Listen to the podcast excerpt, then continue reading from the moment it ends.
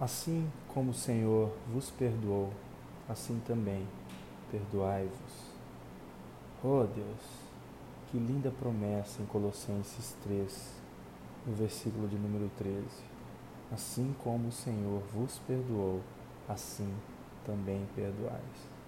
À medida que eu sou misericordioso, eu recebo a misericórdia de Deus. À medida que você começa a entender o seu processo até a sua promessa, querido, a promessa que Deus tem na sua vida não é algo físico, é algo espiritual. A terra que mana leite e mel, ela não é um, um local físico, ela é espiritual. O apóstolo Paulo, escrevendo de dentro da prisão, é, um prisioneiro de Cristo, em Filipenses, ele escreveu uma carta que é chamada da Bíblia da Carta da Alegria, porque diversas vezes ele escrevia: Alegrai-vos comigo no Senhor. Como um homem preso, acorrentado, em cadeias, pode transmitir alegria para quem está do lado de fora. Como uma pessoa que está presa pode motivar uma pessoa que está do lado de fora, porque nós precisamos entender o que Jesus fez na cruz. Jesus não só pagou o nosso preço, é, o preço do pecado, o preço da morte, para nos levar para o céu e, e não vamos mais para o inferno, e glória a Deus e acabou. Não, não, querido. Ele pagou o preço para que o Espírito Santo venha revelar a identidade de Jesus em você. E quando você consegue é, mesclar, quando você consegue trazer o Espírito Santo e mesclar com, o seu espírito, testificando com o seu espírito e retirando, esvaziando de você e se enchendo dele, você recebe a promessa. A promessa não irá acontecer, a promessa já aconteceu na cruz. E como que eu sei que eu estou na minha promessa ou como eu sei que eu estou caminhando na minha promessa? Assim como o Senhor vos perdoou, assim também vos perdoar. Você, vai, você não vai ter dificuldade de exercer a misericórdia, você não vai ter dificuldade de exercer o perdão ao próximo. Amém? Você não vai ter nenhuma sombra de dúvidas quando for injustiçado que o Senhor é a sua justiça. Acontece que nós estamos é, muito confusos servindo a Deus na alma. Esquecemos que o Senhor ele quer adoradores em espírito e em verdade. E nós estamos almáticos nós queremos receber a promessa para que as outras pessoas vejam que a gente está por cima, para que nós possamos é, ser coerdeiros de Cristo. Você precisa, querido, ter o semblante, a natureza de Cristo, né? ser de perfeito como Ele é perfeito. A palavra nos diz. Miqueias, completando isso, quem é, ó Deus, é semelhante a ti? que perdoas a iniquidade e te esqueces das transgressões do restante da tua herança. O Senhor não retém a sua ira para sempre, porque tem prazer na misericórdia. O, o, a, o caráter do Pai é um prazer em ser misericordioso. Quando aquela mulher foi pega em adultério, o sumo sacerdote, os principais ali, os fariseus, os religiosos, levaram ela diante do Senhor Jesus ela foi presa em adultério. O Senhor disse: Aquele que não tiver pecado, atire a primeira pedra. Ele exerceu a misericórdia porque ele tem prazer na misericórdia. Não, não deixa de ser uma transgressão. Nós transgredimos a Deus todos os dias, diariamente. Nós, porque se você deixa de fazer o bem que deve fazer, você comete pecado. A justiça do homem é trapo de imundícia. Nós não temos nada de bom. Né? O apóstolo Paulo, depois de tantas revelações, de ser levado ao céu. Né? Depois de tantas revelações que ele teve, ele falou: Eu sou o maior dos pecadores. Porque ele tinha tanta revelação para passar, e acredito que muitas das coisas que o Senhor confiou a ele, ele não fez tudo que o Senhor confiou a ele. Claro que ele combateu o bom combate, o combate da fé. Ele, ele creu até o final.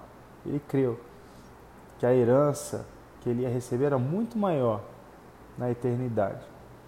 Mas ele não, é, pode ter certeza, ele não se sentiu digno do Senhor. Nunca. Um homem, quando ora, um homem quando jejua, cada vez mais ele se sente indigno, porque o Senhor é a nossa justiça, Ele que nos justifica. Então a gente para, tem que parar de ser como Sansão com uma queixada de jumento na mão, derrubando quem vem na frente, porque recebeu alguma coisa de Deus e achando que está fazendo tudo na força do braço. Não, querido, abre mão, abre mão do orgulho, abre mão, abre mão das suas certezas, das suas convicções, escute as pessoas. Oh, o Senhor diz que a multidão de conselhos, ele transferiu a sabedoria para Salomão e disse que a multidão de conselhos há sabedoria. Então por que, que existe muita gente aqui na terra? Para você se aconselhar, você aprender com todos. Observando um tolo, você aprende a não ser tolo.